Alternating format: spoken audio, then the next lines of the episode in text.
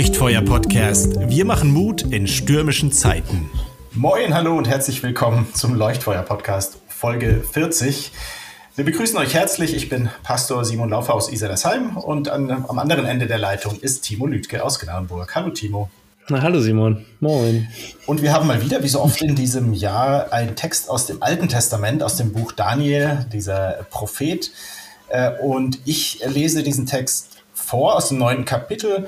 Ich gebe vielleicht ganz kurz vorher zwei Sätze Kontext, damit ihr wisst, worum es da geht. Also das Volk Israel war eben ins Exil, in die Verbannung geschickt worden, was sie als Strafgericht Gottes gesehen haben ähm, und sollten dort 70 Jahre bleiben. Und im Exil gibt es eben diesen Daniel, der am Glauben an Gott festhält und als Prophet wirkt. Und der sagt jetzt eben folgende Worte. Ich betete aber zu dem Herrn, meinem Gott, und bekannte und sprach, ach Herr, du großer und schrecklicher Gott, der du Bund und Gnade bewahrst denen, die dich lieben und deine Gebote halten. Wir haben gesündigt, Unrecht getan, sind gottlos gewesen und abtrünnig geworden. Wir sind von deinen Geboten und Rechten abgewichen. Ach Herr, um aller deiner Gerechtigkeit willen, wende ab deinen Zorn und Grimm von deiner Stadt Jerusalem und deinem heiligen Berg.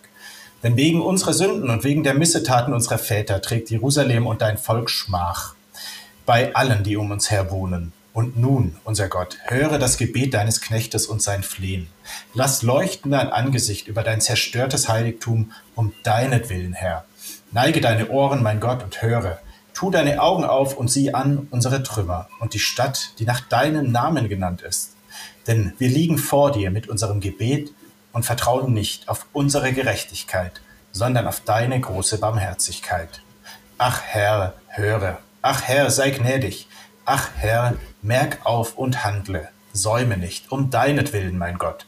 Denn deine Stadt und dein Volk ist nach deinem Namen genannt. Ein großes Bußgebet an mhm. Gott und Timo, du äh, führst uns ein, beziehungsweise gibst uns deine ersten Gedanken dazu weiter. Ja, das ist ein schöner Text dann im Daniel-Buch Kapitel 9. Also ich muss ja echt drüber nachdenken, dass, äh, dass da jemand ist, der fest davon überzeugt ist, dass Gott einen Plan hat. Ich lese einfach mal ganz gerne Andachten auch von anderen Leuten und von ERF und wo auch immer, wo mir so Andachten in die Hände fallen. Und oft liest man eben, Gott hätte keinen Plan. Also mhm. Gott, Gott, hat keinen Plan. So, also ich muss mir keine Gedanken machen, ich muss mir keine Sorgen machen, dass ich irgendwie falsche Entscheidungen treffen könnte in meinem Leben, ähm, weil Gott hat jetzt nicht unbedingt einen Plan für mein Leben. Es wird schon alles gut werden. So im Sinne eines vorgezeichneten Wegs meinst du jetzt, oder? Ja, genau. Also hat mhm. Gott so einen Weg? Geht, äh, möchte Gott etwas in meinem Leben bewirken? Und äh, entweder ich spiele da mit oder hm, oder ich äh, habe auch die Möglichkeit, das Ganze zu behindern oder zu blockieren oder so. Das sind ja Fragen, die vielleicht den einen oder anderen, eine oder andere Person vielleicht bewegen. Ähm, vielleicht kommen wir da ja noch hin. Können wir das gleich nochmal aufgreifen, diese Frage. Daniel, der ist sehr, sehr interessiert an die Zukunft, äh, sowieso an die Gegenwart. Und die Gegenwart ist ja wirklich ganz, ganz schwierig für das Volk Israel. Und Daniel den bewegt das total und liest eben in den alten Schriften des ja, Alten Testaments, also in Jeremia, die ganzen Verheißungen und liest da jetzt, dass Gott einen Plan hat mit seinem Volk. Er liest da was von 70 Jahre oder 70 Jahrwochen. Sagt, in dieser Zeit, also wenn diese Zeit um ist, wird Gott einschreiten, er wird das Volk Israel wieder, äh, wieder befreien.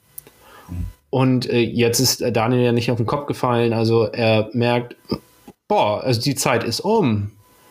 Und was ist jetzt? warum sind wir immer noch in dieser Situation? Warum hat Gott noch nicht gehandelt? Und jetzt hat man ja zwei Möglichkeiten, äh, wenn ich das jetzt mal ein bisschen so darstellen darf, kann man vielleicht auch anders sehen, aber zwei Möglichkeiten. Entweder man sagt, naja gut, ähm, das ist jetzt naja, kann man kritisch sehen, ne? diesen Text, dann ist das wohl nicht so gemeint, wie das da steht. Und vielleicht ist das ja gar nicht Gottes Wort. Jetzt sehen wir es mal theologisch kritisch und so. Ähm, also wenn das im Widerspruch zu meinem Alltag steht, dann, ja, dann war es vielleicht nicht so gemeint. Mhm. Daniel allerdings sagt, nee, nee, nee, nee, Moment, so einfach mache ich mir das jetzt nicht. Äh, Daniel ist sich sicher, nein, das, das ist so von Gott gewollt und vielleicht gibt es was anderes, was das Ganze blockiert. Mhm. Und für Daniel, äh, Daniel ist das wichtig in der Situation, eben darauf aufmerksam zu machen, ja, es ist unsere Schuld. Unsere Schuld, die das verhindert, dass Gott seinen Plan umsetzen, beziehungsweise seine, seine Verheißungen, die Daniel nicht anzweifelt, diese Verheißungen können nicht zum Zuge kommen. Und jetzt ähm, geht Daniel ins Gebet, nicht in die Anklage, was ja vielleicht auch menschlich wäre. Man sagt, meine Güte, das kann doch nicht wahr sein. Warum funktioniert das alles nicht? Ist doch alles ausgearbeitet. Konzepte sind da und warum kommen wir einmal nicht zu Potte? mit dem Impfen oder so. Wer, ja. wer versagt denn hier? So, ich will das jetzt nicht direkt ins, äh, ne, das eine hat mit dem anderen jetzt überhaupt nichts zu tun. Vielleicht auch ja. ein blöder, blöder Vergleich. Ja, aber ich sehe, ich sehe, was du meinst, diese Parallele. Erstmal zu fragen, was hat der andere falsch gemacht? Ja, genau. Wer, wer, ist jetzt, wer ist jetzt falsch? Wer, ja. wer ist jetzt falsch? Wer, wer, hat jetzt Schuld? Nein, er geht ins Gebet, er klagt nicht an, sondern er bittet um Vergebung. Und nimmt sich da selbst mit rein, obwohl er, gut, das wäre dann mein zweiter Punkt, obwohl er ja nun wirklich gar nichts falsch gemacht hat, aber ähm, ja. ja das ist jetzt äh, der zweite vor dem ersten Schritt. Es ist irgendwie bemerkenswert, dass er, also sagt, diese Verheißungen, die stehen, die zweifle ich nicht an, sondern Gott will handeln und ähm, ich möchte, die, ich möchte dies, diesen Plan vorbereiten oder so, so ein Bahnbrecher, so ein Vorkämpfer für Gottes Plan sein oder ich sehe mich da als Werkzeug. Gott möchte etwas tun und ich möchte jetzt äh, das in die Wege leiten und das Gebet spielt jetzt nicht nur eine Rolle, sondern es ist jetzt wirklich Bedingung dafür, dass das alles jetzt ins Rollen kommt. Jo, das mal erstmal. Ja,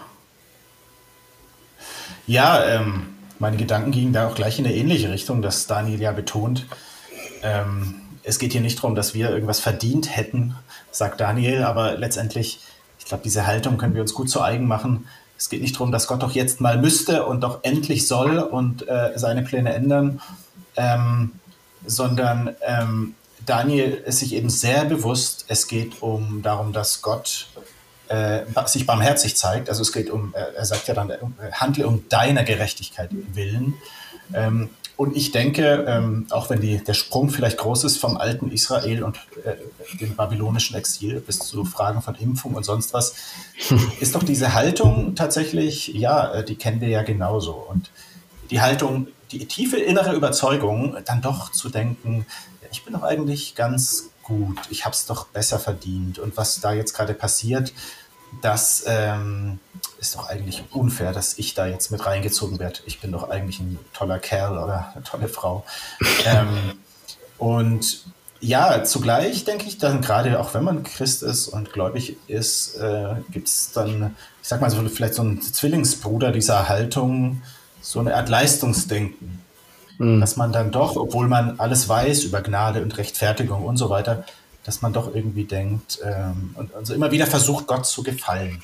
Werden, werden doch alle so wie ich. Werden doch alle so wie ich. Ja, dann gut, das wäre ja noch ein, noch ein Schritt ja. weiter. Aber ich meine auch erstmal so für sich, ne, dass man dann doch mehr so unterbewusst auch, denke äh. ich, guter, treuer Christ und sich dadurch eigentlich dann doch denkt, man hat verdient sich jetzt Gottes Gunst. Und ja, ich denke, da steckt auch so ein Paradox drin, dass gerade der Versuch, Gott zu beeindrucken, äh, uns oft weiter weg von ihm bringt. Und zwar wieso eigentlich? Weil ähm, je mehr wir dann doch innerlich denken, ja, was ich so mache und denke und tue und glaube, das beeindruckt Gott, desto weniger setze ich auf ihn und seine Barmherzigkeit und seine Gerechtigkeit. Deshalb glaube ich, es geht oft darum, so wie Daniel das hier ja auch tut. Er macht es quasi vorbildhaft, exerziert er das vor, ähm, dass er seinen Anspruch, sage ich jetzt mal, loslässt. Also diese Haltung, ich habe es doch eigentlich besser verdient, die sagt ja, okay Gott, ich gebe dir gleich mal ab äh, und öffne meine Hände, sag ich, ja, ich, wir haben gesündigt, wir sind schwach. Und so kann Gott dann auch wirken.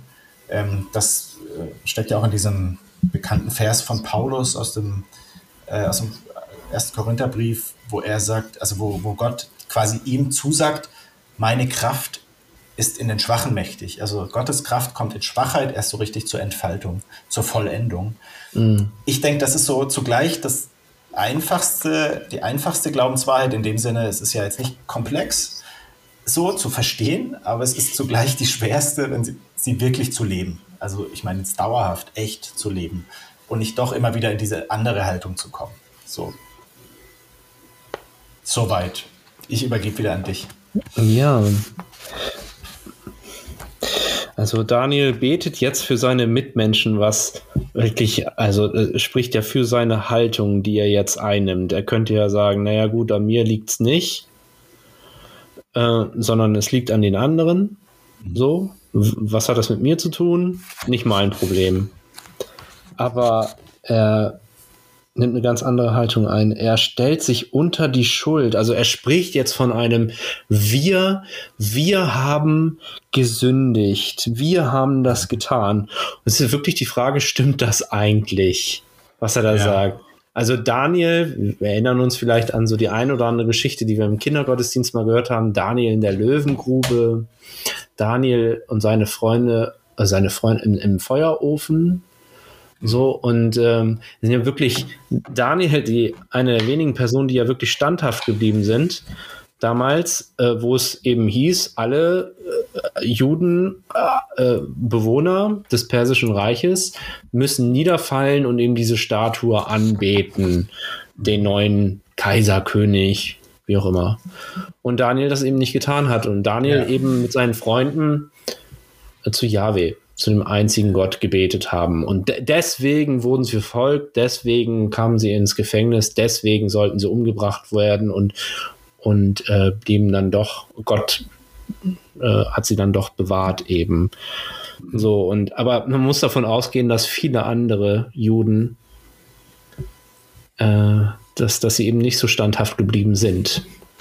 Und äh, Daniel ihm das wirklich leid tut und er äh, jetzt nicht weicht von dieser Schuld des Volkes, äh, sondern äh, sein, sein Herz, boah, mir fehlen da echt die Worte. Also ich bin echt da sehr, sehr ergriffen von, von Daniel und sein, ha, wie er dazu steht und wie er versucht eben ja. An Gottes Barmherzigkeit zu appellieren und, und sagt, Gott, du, das kann doch nicht in deinem Sinne sein, dass deine Geschichte mit uns hier zu Ende geht. Ja. Gott, das kann doch nicht möglich sein. Du siehst doch, dass wir als Volk, als Gemeinschaft das nicht hinbekommen. Und äh, dass Daniel sozusagen wie so ein hoher Priester äh, die Schuld äh, vertritt und gemeinsam zu Gott bringt und sagt, Gott, bitte, du siehst das doch alles und das tut mir tut uns so leid und wir sind so angewiesen darauf, dass du diese Beziehung aufrechterhältst, die wir mit Füßen getreten haben. So, also Beziehung zu dir, Gott. Und mhm. bitte rette uns da irgendwie raus. Also aus dieser Schuld erstmal. Ja, ja. Ja, ich denke, deshalb schließt er sich auch mit ein, ne? weil ich denke schon, dass Daniel wie auch im Alten Testament viele Menschen schon ein Bewusstsein dafür hatte, dass man auch durchaus viel Gutes tun kann. Aber das, was du eben ansprichst, diese tiefe Entfremdung von Gott, dieses grundsätzlich erstmal ähm, anders sein als Gott und ihm nicht gerecht werden, dass es eben auch in jedem steckt. So, ja, und genau, also äh, Daniel ist ja jetzt nicht der, nicht der Erlöser. Also er ist ja jetzt auch nicht ohne ja. Schuld. Also theologisch, genau. ne? Er hat ja so, er ist ja auch darauf angewiesen, dass Gott zu ihm kommt und ihn vergibt. Und, ja, aber der ähm, Einwand von dir ist ja berechtigt, dass andere deutlich mehr eigentlich Anlass hätten, Buße zu tun, aber er tut es gewissermaßen auch für sie. Ja, aber ne? wie, so, genau, wie, wenn man das jetzt mal überträgt auf unsere heutige Zeit, äh, wie gehen wir mit, mit den Problemen hier in Deutschland um oder in Europa. Ja. Also wenn, wenn wir in den Nachrichten äh, damit konfrontiert werden mit äh, Terrorismus und Rechtsradikalismus und weiß ich, äh, das Ganze, äh, distanzieren wir uns davon und sagen, naja, also mit uns hat das gar nichts zu tun und die Bösen wie auch immer. Oder oder nehmen wir auch mal diese Position, diese, diese Haltung von Daniel ein und sagen, Gott, mhm. ähm, wir haben gesündigt vor dir. Wir ja, ja uns allen interessiert doch oftmals die Not eines Flüchtlings re relativ wenig. Und das, das kann nicht in deinem Sinne sein, Gott. Und das ist auch ja, Sünde. So, Gott, bitte vergib du uns allen. Also, dass man sozusagen, wie Daniel das macht, letztendlich das Volk nicht weiter zu auseinanderzureißen und einzuteilen in die Guten und in die Bösen, sondern zu sagen, wir alle werden schuldig vor Gott jeden Tag und wir alle brauchen Vergebung und wir alle brauchen einander sozusagen. Und ja, deswegen ja, ist, ist das, ja, und deshalb ist es so wichtig, dass wir füreinander beten mhm. und nicht, und, und nicht sagen, na gut, für, für die beten wir, für die nicht und ist so, sondern wir alle. Gott hat doch mit uns allen etwas vor. Ja, ja. Ja, ähm, ich bin dann noch hängen geblieben an einer Formulierung, dass äh, Daniel betet, Gott, lass leuchten dein Angesicht und höre, tu deine Augen auf. Weil im Umkehrschluss heißt es ja, Daniel hat ja das Gefühl, Gott hat sein Angesicht abgewandt, hat es regelrecht verdunkelt. Und das finde ich, muss man echt mal wirken lassen. Ne? Also dieses Gefühl, Gott hat sein Angesicht verdunkelt, er schaut nicht richtig hin, er hört nicht zu, er sieht nicht mehr. Und Daniel bittet ihn eben genau das zu ändern und sein Angesicht leuchten zu lassen. Bitte hör doch, bitte sieh doch. Schau uns ja, an. Ja. Schau uns an. Mir fällt da die, diese Redewendung ein, ne? wenn ein, was ganz Schlimmes sagt man ja auch, da vergeht einem Hören und Sehen. Mhm. Und wenn ich das mal hier an der Stelle einsetze, ne, dann heißt es ja, es Gott vergeht Hören und Sehen bei dem, was er, was er so erlebt hat äh, mit seinen Leuten und wie sie sich verhalten haben. Ähm, und naja gut, zunächst mal gibt es jetzt wieder, wie Daniel das sieht, wie er das erlebt und zugleich eben dieser tiefe Wunsch von Gott, wieder gehört zu werden, gesehen zu werden. Sieh uns an, nimm uns wahr, nimm unsere Geschichte, sieh unsere Geschichte an, versteh uns doch. Und ähm, ja, wenn man es dann wieder einen Schritt weiterführt, ne, also sowohl das Volk Israel, das dann auch zurückkehrte aus der Gefangenschaft, aber bis hin zum, zu Jesus Christus, der ja ja, Gott schlechthin ist, der sieht, der hört, der, dessen Angesicht leuchtet über den Menschen, der seine Liebe zeigt mit seiner Präsenz. Ähm, und ja, also dass Gott dieses Gebet letztendlich erhört. Und durch dieses leuchtende Angesicht eigentlich alles in neues Licht taucht. Damit ist ja verbunden, damit kann man assoziieren die Helligkeit, die Wärme, also ich würde es vielleicht mal so auf den Punkt bringen, Gott verändert durch seine schiere Gegenwart, durch seine Präsenz, taucht er alles in neues Licht und macht es neu. Ja, für mich ein wunderbarer Ausblick, gerade jetzt, wo mhm. vielleicht es auch mal so schauen, scheint, als ob vor Gottes Angesicht wie so eine Wolke steht und man, ja, die ganze Welt sich fragt, ja, ist, also wann zieht diese Wolke endlich vorbei? Äh, und da verspricht Gott, ich werde mein Angesicht leuchten lassen über euch. Ähm, Finde ich eine tolle Verheißung. Ja, sehr schön. Das ist dieser aaronitischer Segen, ne? den wir genau. am Ende eines Gottesdienstes eben hören. Lass leuchten dein Angesicht und sei dir gnädig.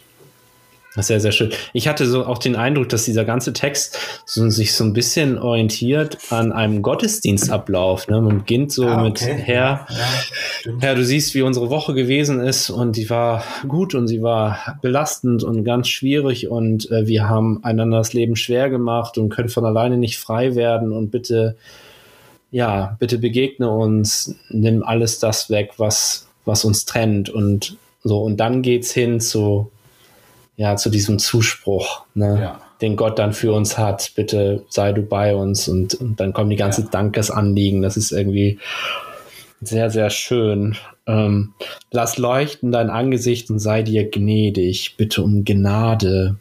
Das ist ja auch so, ja, das für Daniel ganz klar ist, die, die, das Fundament einfach von allem, äh, von unserem Leben und Glauben ist eben Gnade. Also es ist kein Verdienst. Wir können gar nichts bringen, gar nichts.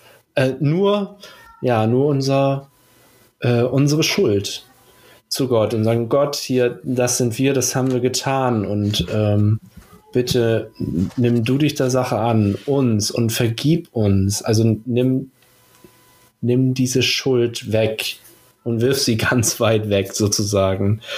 Dass ja. wir, ja, das ist sehr schön. Und diese Barmherzigkeit, überhaupt Gottes Barmherzigkeit, die in diesem Text auch so groß gemacht wird und daran appelliert wird. Gott, du bist doch ein barmherziger Gott. Was heißt eigentlich Barmherzigkeit? Das habe ich mal nachgeschlagen. Barmherzigkeit heißt so ein Herz für die Elenden und die Unglücklichen zu haben. Also äh, ein, eine barmherzige Person öffnet ihr Herz fremder Not, nimmt sich ihr mildtätig an. Mhm. Also Bedeutung, der ein Herz für die Armen hat. So, das heißt Barmherzigkeit. Ja, ja. Also das, Daniel das ja auch macht, dass er sagt, also was auch immer wir haben und besitzen, vor Gott sind wir alle arm. Mhm. Und sich das bewusst zu machen, zu wissen, dass ich bin ganz arm ohne Gott, also Gott gibt mir alles zum Leben, alles, was ich brauche und er gibt mir das ja sogar. Und ja. Das ist doch, wie soll ich sagen, also die, die, das, das ähm, Fundament allem unseres Glaubens, dass, dass Gott uns begegnet und begegnen muss und ja. Ja. Huh. Ja, absolut. Dann machen wir weiter, ja. Das kann man so sagen. Das kann, kann man so sagen. sagen. Ja, vielleicht einfach nochmal äh, in Erweiterung dessen, was du auch gesagt hast. Mir fiel da noch ein Bibelvers ein, auch aus einem der prophetischen Bücher, die ja sich immer sehr stark auch eingesetzt haben für die Barmherzigkeit, für das Mitgefühl und auch das Helfen der, äh, Helfen der handelnden Armen gegenüber. Und Micha sagte einmal, wo ist solch ein Gott wie du, der die Sünde vergibt und er lässt die Schuld denen, die geblieben sind als Rest seines Erbteils, der an seinem Zorn nicht ewig festhält, denn er hat Gefallen an Gnade. Und ich denke einfach, genauso wie, wie es, ich es auch wichtig finde, so wie du es eingangs auch getan hast, äh, das auch nicht immer gleich zu übergehen, dass Gott will, dass wir heilig leben, nach seinem Wort leben und dass wir ja durch seine Gnade äh, auch unser Leben nach ihm ausrichten und es ihm nicht gefällt, äh, er darunter leidet, wenn wir eben das nicht tun. Genauso wichtig ist es auch zu wissen, Gottes Liebe ist äh, ja größer als sein Zorn. Ähm, er sucht Wege, uns zu retten, uns, uns zu begnadigen, seine Barmherzigkeit uns zu zeigen. Ja, und letztendlich denke ich, das ist dann auch die Grundlage und muss uns auch dazu bringen, dass wir auch barmherzig sind. Und zwar, mhm. ja, anderen gegenüber und auch uns selbst. Und ähm, ich meine es jetzt auch nochmal in dem ganz konkreten Sinne, dass wir, ja, äh, wirklich, auch wenn wir Grund haben, vielleicht uns aufzuregen, doch innehalten und, und, ähm, und überlegen, ja, Moment, äh, ich sehe da zwar jetzt gerade den Splitter im Auge des anderen, aber vielleicht gibt es doch den einen oder anderen Balken auch bei mir.